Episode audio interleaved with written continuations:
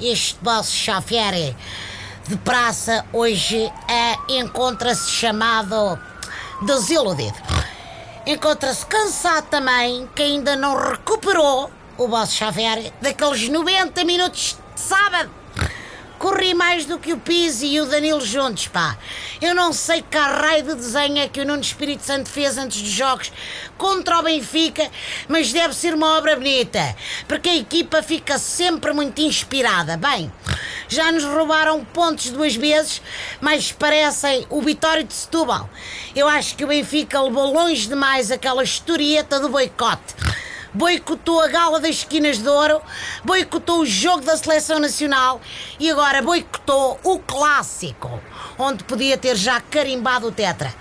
Festejámos tanto no jogo da primeira volta com aquele empate aos 92 que agora nos faltou energia para marcar mais um golinho. Faltou-nos energia e a assistência do Herrera, naturalmente.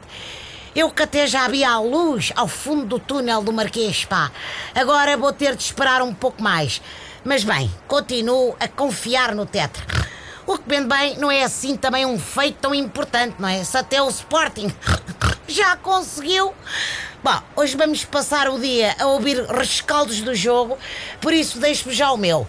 Acho que o grande erro de Rui Vitória foi não convocar dois ativos importantíssimos do SLB, João Carvalho e Bruno Barella.